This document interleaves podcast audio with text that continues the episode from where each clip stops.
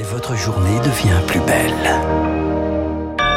Merci d'écouter Radio Classique. Nous sommes le vendredi 11 novembre, jour de l'armistice, et il est 7h30. La matinale de Radio Classique avec Renaud Blanc.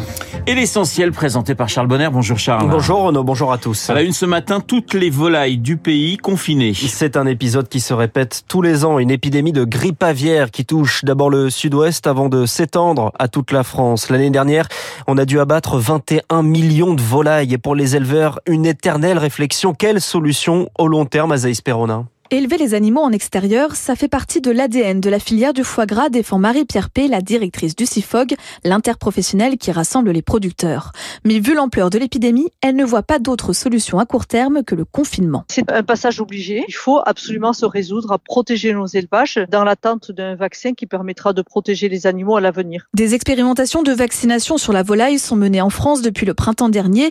Et parmi les autres solutions envisagées, Marie-Pierre P. voit un espoir dans ce qu'elle appelle la synchronisation d'un vide sanitaire. Il s'agit finalement d'avoir euh, le maximum de bâtiments qui ne soient pas en fonctionnement pendant la période où le risque d'introduction du virus est maximal, c'est-à-dire euh, à peu près autour du 15 décembre. Mais pour Sylvie Collat, éleveuse et porte-parole de la Confédération paysanne du Gers, il faut aller plus loin en s'attaquant à la source du problème. La cause, c'est un modèle de production intensif et on a atteint la limite de faire travailler, si je puis dire, le vivant que sont les animaux pour nos besoins de productivité à bas coût. Il faut vraiment repenser le modèle d'élevage, baisser la densité, le transport des animaux qui favorise la circulation du virus évidemment. L'éleveuse est inquiète pour l'avenir de la filière. Rien que dans son département, en deux ans, elle a vu 20 à 30% des petits producteurs jeter l'éponge. Azaïs Perronin, l'épilogue d'un feuilleton, le pays de Pasteur a enfin son vaccin anti-Covid. L'Union européenne a approuvé le vaccin de Sanofi.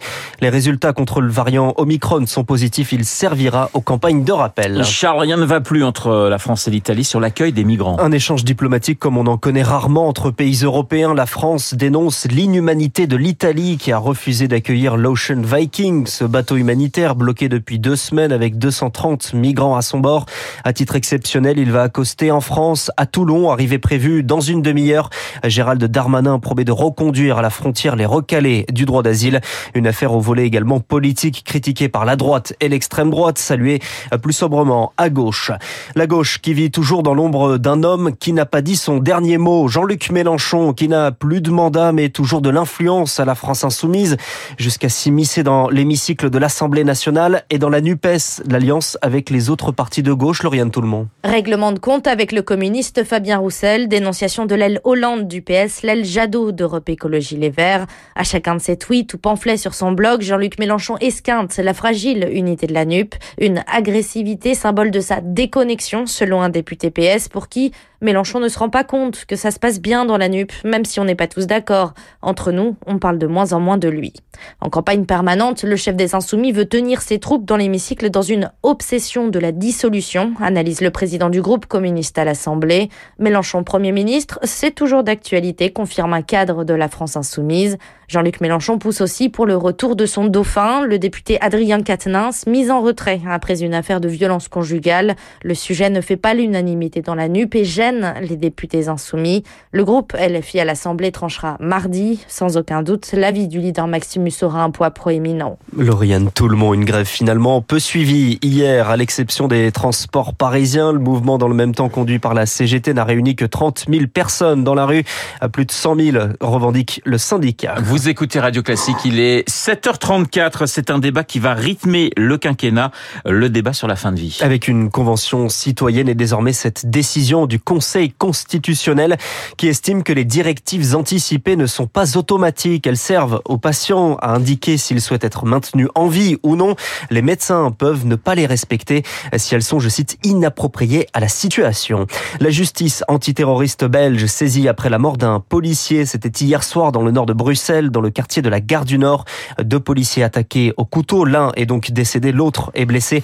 Le suspect a été interpellé, blessé par balle. Charles Paris accueille le forum sur sur la paix. Inauguré hier, il réunit dirigeants internationaux ou leurs représentants, entreprises et ONG. Emmanuel Macron a lancé hier un laboratoire pour la protection de l'enfance en ligne et les plateformes sont associées au projet. Et je vous rappelle qu'à 8h05, eh bien, nous serons en ligne avec le directeur général de ce forum, Justin Weiss. Absent en début de semaine, Joe Biden, le président américain, se rend à la COP 27 de Sharm el-Sheikh en Égypte. Aujourd'hui, il vient réaffirmer l'engagement climatique des États-Unis alors que l'on apprend ce matin que les émissions de CO2 issues des énergies fossiles sont au plus haut.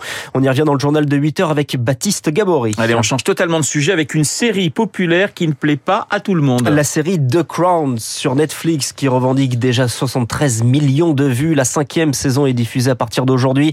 Alors que les critiques sont nombreuses, imprécisions, le flou entretenu entre les faits et la fiction. Cette nouvelle saison aborde une période charnière pour la monarchie, notamment pour le prince devenu depuis roi Charles III, qui est, c'est le moins qu'on puisse dire, euh, ne s'en sort pas très grandi. La correspondance à Londres de Laura Calmus.